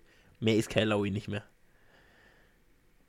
Fand ich tatsächlich auch. Also, ich, ich weiß noch damals, der, als der Kyle Lowry Trade von Toronto passiert ist, war ich relativ gehypt noch und sehr, damals war dann auch die Frage eben, wie viele Jahre er noch im Tank hat. Und es ist, glaube ich, genauso viel, wie man erwartet hätte, weil diese Saison war Kyle Lowry washed. Also letzte Saison in den Playoffs hat er ihnen noch hitzige Minuten gegeben, hat irgendwie dem Team Identität gebracht und wie gesagt, war immer mal für einen guten Dreier zu haben. Diese Saison für gar nichts mehr davon. Also jedes Mal, wenn ich Kyle Lowry gesehen habe, dachte ich, der, der Mann muss irgendwie mit dem Rollator rausgefahren werden. Hat, glaube ich, noch acht Punkte im Schnitt gemacht. War wirklich atrocious von drei. Also so wie Chris Paul, je älter diese Point Guards werden, die auch so ein bisschen anders heißen, desto kürzer werden die Würfe. Kyle Lowry hat alles auf dem Front Rim geklenkt, alles. Also das, wenn er vom 3 hochgegangen ist, konntest, da konnte der Rebounder wissen, wo er sich hinstellt, nämlich direkt unter den Korb, weil das Ding echt nicht so weit gekommen ist. Ähm, und dementsprechend glaube ich auch, wie gesagt, äh, Scary Terry auch jemand, der gar keine Defense spielt, aber das brauchen die Heat auch nicht, weil die, die Heat äh, schaffen das mit System und eben den guten Verteidigern, die sie haben, dann darum auszugleichen. Und jetzt hast du halt, du hast ganz schöne Scoring-Präsenz. Ne? Also du, du hast theoretisch einen Jimmy Butler, zu dem muss ich gleich nochmal kommen. Und dann hast du Tyler Hero, der eigentlich wenn er will, Leading Scorer sein kann. Dann hast du Terry Rogier, der kann dir auch immer mal 20, 30 geben, was auch immer, wie gesagt, im, im Schnitt über 20 diese Saison. Und du hast Bam, der eigentlich auch ein Consistent Scorer sein kann oder sein sollte, gegeben seines, seines Skills. Also du hast eigentlich genug Leute, wo du jetzt die Offense mit füttern kannst. Ja, also da bin ich, bin ich bei dir, aber trotzdem sind die Heat auch mein Down of the Week, weil äh, sie verlieren gerade sehr viel. Also, ja, ich will ein paar Sachen noch eingehen, weil ich meine, also, ich, wie gesagt, ich finde den Trade auch gut. Ich glaube sogar Terry Rozier, in meiner Erinnerung, war er kein schlechter Defender in Boston. Er war wirklich kein schlechter Defender. Ich konnte mich auch noch an Playoffs erinnern gegen, gegen die Bucks, glaube ich sogar, wo er echt gut verteidigt hat. Also, der war nicht so schlechter Verteidiger. Gut, die Motivation von ihm bei den Hornets zu verteidigen, die ist vermutlich auch relativ gering. Hat jetzt auch, war auch echt immer eine Ein-Mann-Show so ein bisschen, wenn Lamello weg war. Also hatte da auch viel, musste da auch viel in der Offense tragen, viel Verantwortung. Und ich, also ich glaube, bei den, der, der wird ein besserer Verteidiger als, der wird ein Plus-Verteidiger bei den Heat sein, bin ich mir ziemlich sicher. Äh, mit dem, mit dem, ähm, der hat ja auch Bock auf die Heat, so, das ist, kommt auch dazu. Und äh, natürlich mit der Heat Culture, die natürlich mies da am Start ist äh, bin ich mir sicher, dass er da eine, eine bessere Rolle spielen wird. Und genau, deswegen bin ich da positiv gestimmt. Dieses Scoring-Technische, ich sehe das auch, was man jetzt, ich glaube, das kann in den Playoffs auch gut werden. Aber in der Spitze ist ja eigentlich, wenn du jetzt so redest jetzt von Playoffs, Jimmy natürlich dein bester Spieler in der Regular Season er, macht er jetzt nicht viel, aber er kann immer noch aufdrehen, hat er im letzten Jahr noch gekonnt. Hoffentlich kann er es für die Heat gesehen in diesem Jahr auch noch. Ähm, ansonsten ist es halt in der, das Scoring an sich gut, aber in der Spitze halt auch nicht so gut, weil das sind Hero ist ein Scorer, klar. Ist er aber ein super Scorer, ist er auch nicht. Und ist es Terry Rozier auch nicht. Was er dir geben kann, vielleicht ein bisschen mehr, ist der Drive. Also der Drive kann mehr driven, ist jetzt auch nicht der beste Finisher, so unterm Ring, aber er kann auf jeden Fall mehr driven. Und ähm, dann sieht es, glaube ich, ganz gut aus. Aber ansonsten, so in der Spitze fehlt mir immer Scoring, aber ist natürlich ein super Trade. Also, wenn du jetzt Kyle Lowry austauschst mit Terry Rozier, das ist super. Im Prinzip auch wegen, eben wie gesagt, für diesen einen First Rounder. Und ich bin auch dadurch Fan. Ich weiß, das hat so ein bisschen Kontroversen aufgemacht, fand ich so in der, in der Media-Seite von der NBA, dass die Heat jetzt sozusagen für diesen Move gesettelt sind, weißt du, so nur Rogier, also jetzt eben so einen so eine zweite, dritte Option eigentlich, also wenn du sagst, pures Talent, so hinter Jimmy und Bam auf jeden Fall eigentlich dein dritter, so, dass man für so jemanden tradet und eben nicht für den Big Move geht.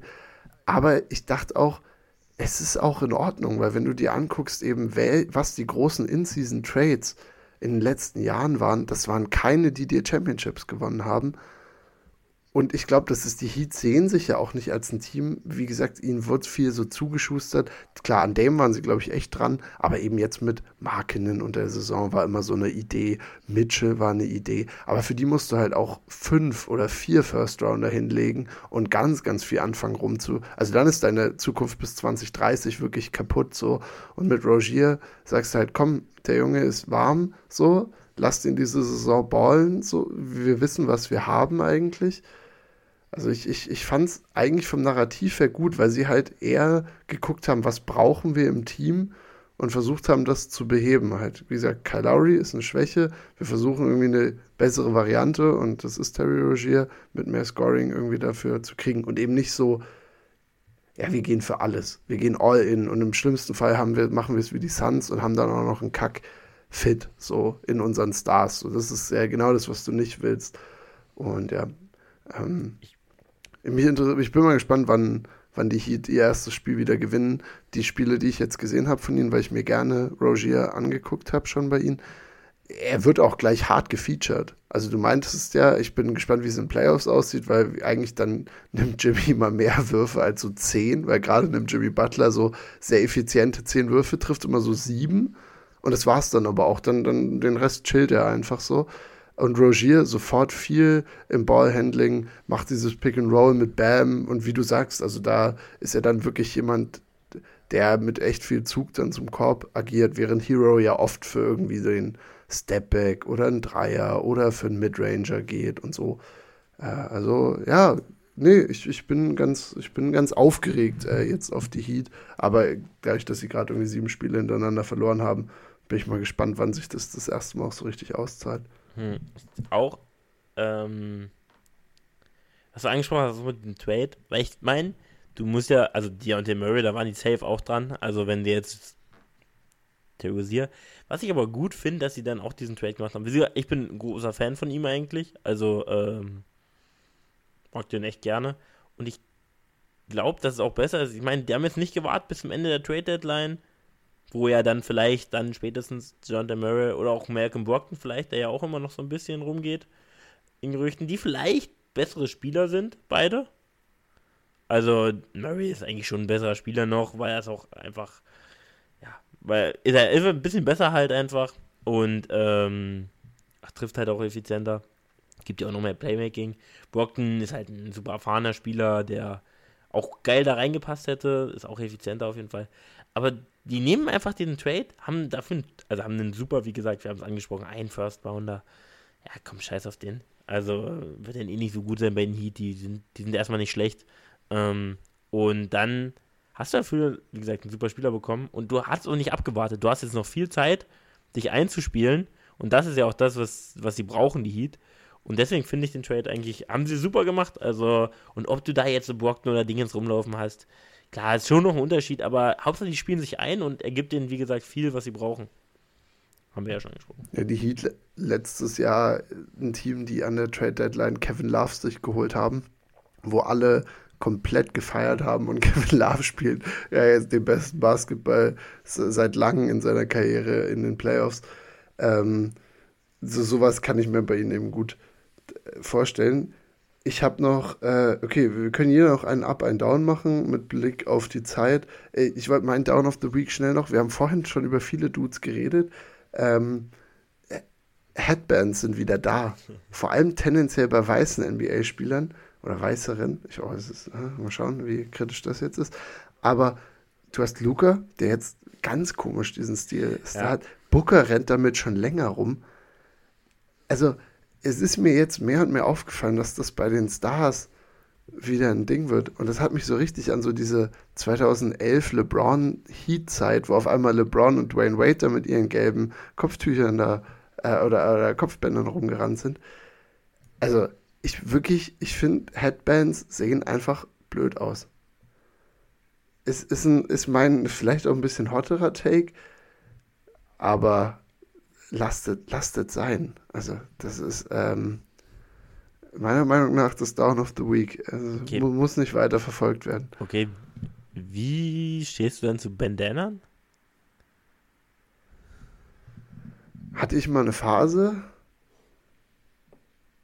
Du meinst, weil ich gerade eins anhabe? Ja, ja, ja. Ich nehme ich nehm mich da auch ein bisschen raus, weil ich habe lange Haare. Okay. Bei mir haben die tatsächlich, also ich glaube auch, das ist vielleicht das Hauptding. Dudes, die die nicht brauchen, warum, warum tragen die das so? Warum trägt Devin Booker einen Headband? Also vielleicht, wenn ihm Schweiß in die Augen tropft, glaube ich aber irgendwie nicht, weil er hat auch sieben Jahre ohne Headband gespielt.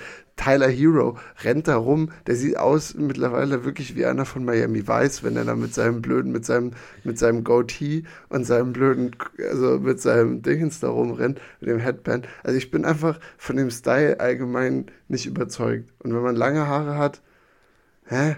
Aber auch beim Sport mo mochte ich es dann immer nicht. Also, also es ist, ist für mich immer ist schwierig. Also, nee, ich bleibe dabei, ist Down of the Week bei mir. Okay. Fairer Punkt, fairer Punkt. Also ich finde auch Bandanas deutlich cooler als ähm, Headbands.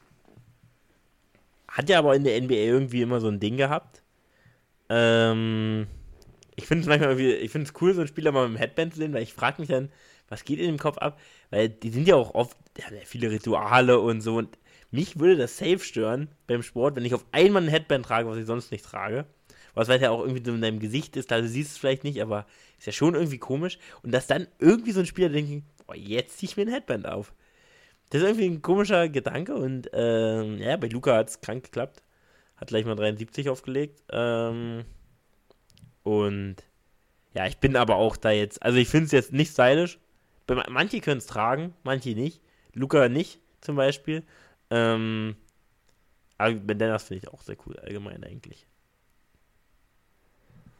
Ja, Luca vor allem bringt es ja noch weiter und hat immer diese ganz dünnen, die dann so auch verrutschen im Spiel, ja. dann hängt es so einfach so irgendwo mitten auf dem Kopf bei ihm. So ein Fußballer-Ding. Das ist auch eher ja, so ein Fußballer. So Jack Grealish. Ja. ja, Grealish, der sich so diesen Haarreif da reingemacht hat. Also entweder machst du dann einen Zopf irgendwo und der hält auch besser als so ein blödes Hand Haarband. Ich hatte, glaube ich, nämlich sogar, wir haben vorhin viel über Handball geredet, ich hatte als junger, junger, junger Handballspieler, so mit sieben, mal ein Haarband. Und ich fand das so unnötig, dass ich das so ein Spiel getragen habe und dann gesagt habe, reicht. Das war die Phase, wo alle so diese, diese halblangen Haare hatten. Äh, das heißt, bei mir hätte es vielleicht noch mehr Wirkung eigentlich gehabt, weil es wirklich ein Zweck da gewesen wäre. Aber nee, war ich auch damals kein Fan. Ich habe auch mal beim Fußball ein Haarband getragen. Muss man tatsächlich, kann, kann ich mich jetzt nicht rausnehmen. War auch so ein dünnes Ding. Und ähm, da hatte ich auch wirklich lange Haare. Also ich hatte jetzt nicht so klassisch lange Haare wie du, aber ich hatte auch sehr, sehr lange Haare, wirklich, die mir auch wirklich oft im Gesicht hingen beim Fußballspielen. Weil die gingen wirklich so bis hier irgendwann vorne selbst ähm, auch an der Seite waren. War relativ lang auf jeden Fall. Und dann habe ich die auch getragen, aber es war mir dann irgendwas blöd. Da habe ich zum Glück irgendwann für mich die gute Entscheidung getroffen und meine Haare gekürzt. Ähm, war, glaube ich, der größte Glaub, den ich je bekommen habe. Also, das war geisterkrank. Ich weiß nicht, was ich mir davor gedacht habe. Aber da lief ich auch. Das war bestimmt eine halbe Saison, lief ich mit halt Arbeit rum. Also mich hat es nicht wirklich gestört. Ich hoffe, dass du da wenig Tore gemacht hast. Ich dachte, ich sogar noch bei Seehausen gespielt, da habe ich relativ viele Tore gemacht. Ähm, also ich war nicht so alt, also ich war noch nicht C-Jugendlicher oder so. Also wir haben noch Kleinfeld gespielt, das weiß ich noch. Also ich war jetzt nicht erwachsen und habe die Entscheidung getroffen, mir einen Haarwand umzumachen. Nicht, dass es nicht darf, aber eigentlich auch nicht. Alright. Was springt dich noch an? Machen wir letztes Ding hier. Äh, für mich sind es die Grizzlies. Ab. Ab der das Woche. Das ist ein Ab. ab. Weil das Team ist ein, also fährt den miesesten Grind, den es gibt. Also es gibt kein Team, was so hasselt wie dieses Team. Und äh, das hat sich den Shoutout verdient. Ich hätte auch gerne noch, also kurze Timberwolves sind einfach kacke, die werden das verkacken jetzt noch Ja, am Ende der Saison. Lass Scheiß noch eine. Speedrun. Lass einen Speedrun Okay. noch machen, hätte ich auch Bock. Ja, Grizz, äh, Timberwolves, äh, Grizzlies ab, weil die spielen eigentlich auch wirklich mit einem Bundes Basketball-Bundesliga-Team hier aus Deutschland und, und gewinnen damit. Ja, aber die spielen hart. Grind, das ist Grit and Grind, die Jungs. Vom Allerfeinsten, ich liebe es. Desmond Bain ballert da irgendwie noch vor sich hin, versucht den Krachen da irgendwie aus dem Dreck zu ziehen. Es bockt. Es bockt einfach unglaublich. Scottie Pippen Jr. hat auch endlich seine Heimat gefunden in Memphis, spielt Qualitätsminuten down the stretch in seinem ersten Spiel. Ich, I love it. Ja, genau. Timberwolves hatten wir down, habe ich, äh, hab ich mir aufgeschrieben, haben in den letzten ähm, fünf vierten Vierteln einen minus 44er Net Rating. Das heißt, sie wurden mit in den fünf Spielen eben minus 47 im vierten Viertel outscored. So verliert man dann zum Beispiel auch gegen die Hornets und gegen die Spurs als potenzieller Number One Seed. Harte Nummer. Äh, gegen Thunder haben sie auch noch verloren. Also genau, Timberwolves brauchen eigentlich einen Trade. Weiter Speedround. Okay, noch ganz kurz, wie findest du, dass Chris Finch immer die Spieler beleidigt, aber wirklich vom Allerfeinsten kriegen die da ihr Fett weg? Überragend. Wie und ja, gut, sehr schön, sehr schön, sehr schön. Harter, harter Spieler, Trainer, immer Fan. Ähm, wir haben hier noch stehen Chat vs. Wemby. Rivalry. Das ist ein Up. Ja, sehe ich auch so. Ich glaube, erstmal wird es noch nicht so die klassische Rivalry sein, weil Chat jetzt einfach noch bei dem Team spielt, was die nächsten Jahre Titel gewinnt und Wemby nicht. Ich, ich, Und aber solange er Center spielt und nicht ähm, Sojan Point Guard, dann ist eigentlich alles gut. ich meinte auch, vor allem wegen des Spiels, die haben letzte Woche das erste Mal gegeneinander und das war geil. Einfach so, du hast einfach so zwei Dudes gesehen, die an die 220 oder über 220 sind und das können sich normale Menschen, glaube ich, nicht so richtig vorstellen. Aber ich stand beim Basketball gestern in Würzburg, war ein Spieler von Alba da, der 2,21 Meter ist und ich bin ihm, glaube ich, nicht mal bis zur Brust gegangen, so, als er, als er dann so an mir vorbeigegangen ist. Also es sind riesige Menschen, die dann sowas machen. Und die haben sich wirklich gebettelt. Also Wemby hat über Chat gedankt und Chat hat Wemby abgeräumt und also, es war geil. Das war geil. Das ist ein Ab für mich, ja. Auch, also so geile Plays. Dieses Play, wo er über ihn rüber dankt, davor ballert ihm Chat wirklich einen Dreier direkt ins Gesicht. Es war so geil. Es war wirklich, also für mich aber Chat wirklich einfach auch so ein geiler Typ, muss man einfach sagen. Ja, Spurs kriegen noch ein Ab auch von mir noch dazu, weil eine Fledermaus bei ihnen in der Halle war und sie haben sie gefangen. Geile Szene gewesen. Äh, ich bin gerade viel wieder in Tierdokus drin, deswegen kriegt die Fledermaus auch noch ein Ab von mir. Ja, von mir auch, weil ich habe Morbius geguckt und äh, habe da auch einen Shoutout vergeben. Der Typ ist ja auch eine, Fledermaus. Also, Was hältst du vom Pool-Party-Handtuch? Habe ich mir noch. Eigentlich ist ein hab Ab. ich, ab, hat, das habe ich nicht mitbekommen. Ich muss auch sagen, was die, was die Wizards angeht, habe ich wirklich also so wenig mitbekommen. Also, ich könnte dir da die Rotation nicht nennen. Also, ich, da bin ich viel mehr bei den Pistons drin als bei den, äh, bei den Wizards. Ich da wirklich, also, das ist wirklich für mich richtiges Grauland, wer da so rumläuft, weil ich, ich mir das nicht geben kann. Wenn, also, Jordan Poole ist für mich der schlimmste Basketballer, den es gibt. Also, ich würde kein, kein Geld der Welt bringt mich dazu, dass ich mir alle 82 Spiele von den Wizards angucke.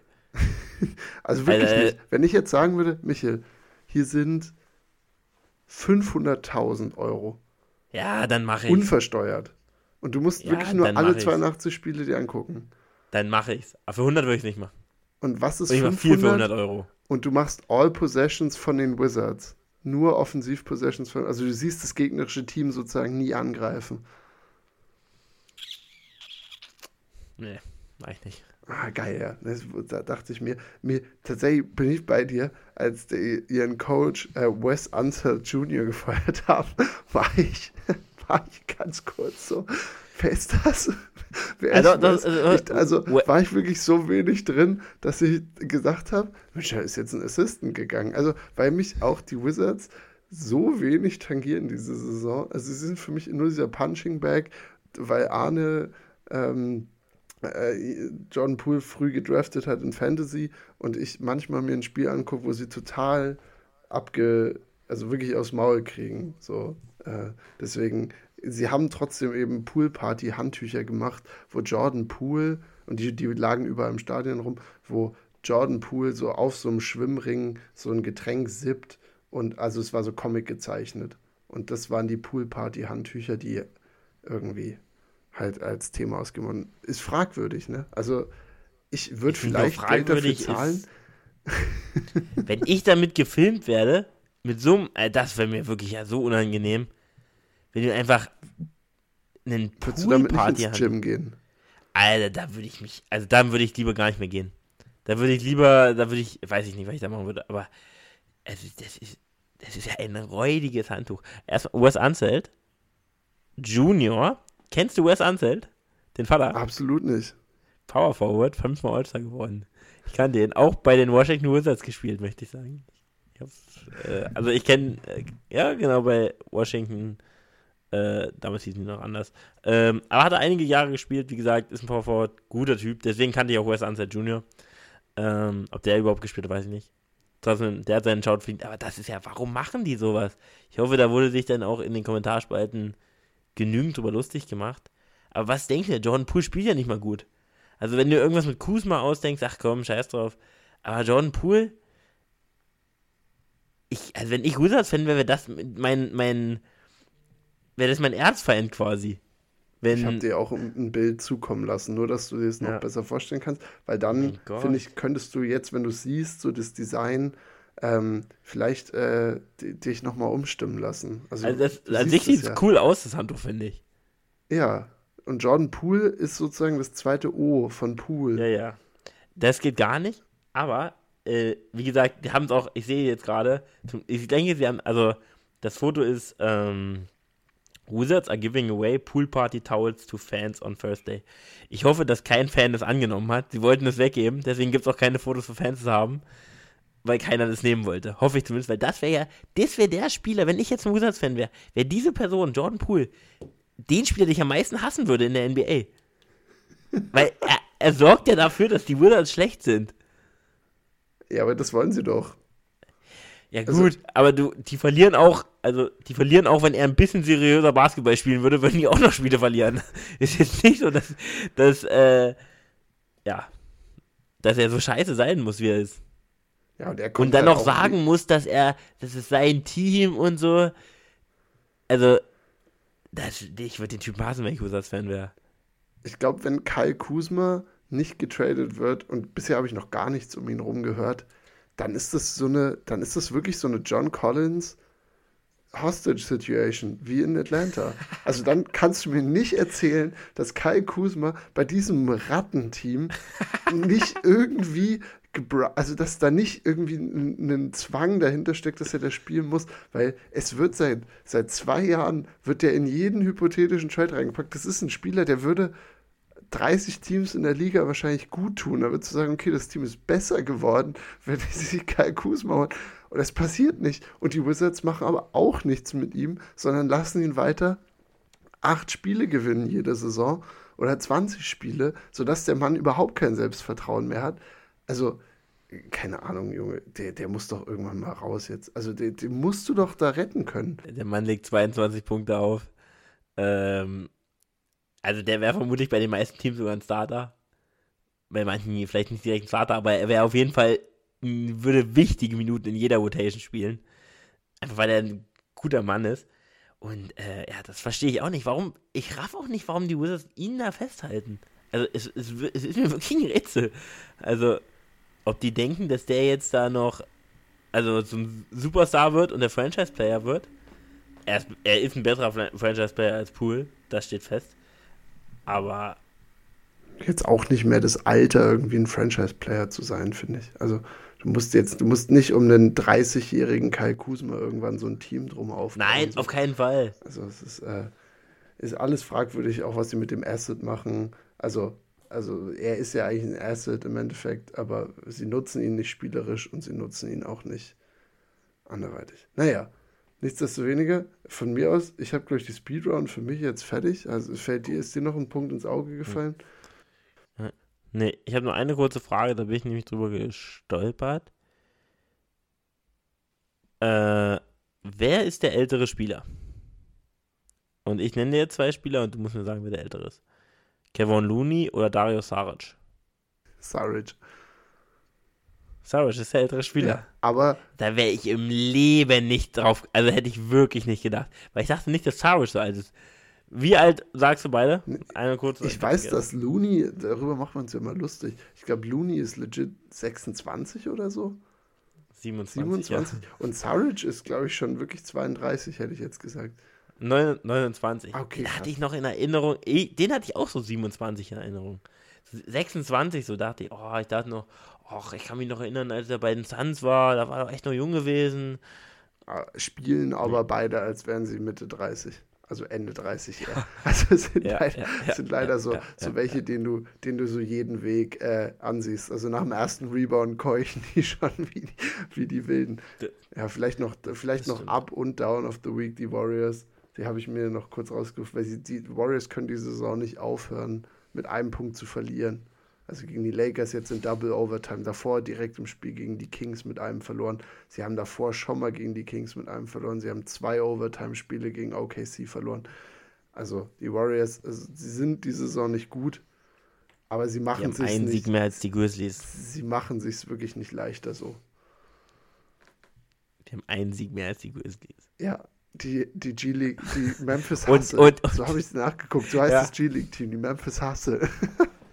Ja, Memphis Hasse tatsächlich würde in der Seven Game Series vermutlich knapp verlieren, aber die haben, haben einen Case auf jeden Fall.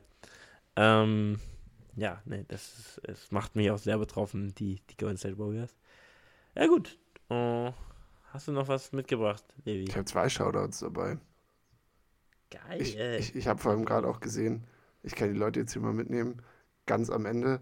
Äh, mein Ton ist mehrere Male ausgefallen während unserer äh, Aufnahme. Das heißt, es wird, glaube ich, eine spannende Folge, die ich hier rauszimmere, weil wir bestimmt Das- ein paar Parts rausschneiden müssen. Dürfte aber nicht so lange gewesen sein. Ich habe zwischendurch gehört und hat sich dann, warst du einfach immer deutlich lauter.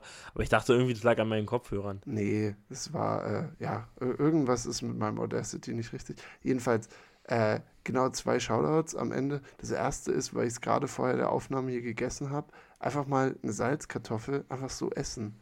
Ich habe einen Kartoffelsalat gemacht, konnte ihn aber nicht mehr essen, weil wir wollten um Viertel neun aufnehmen.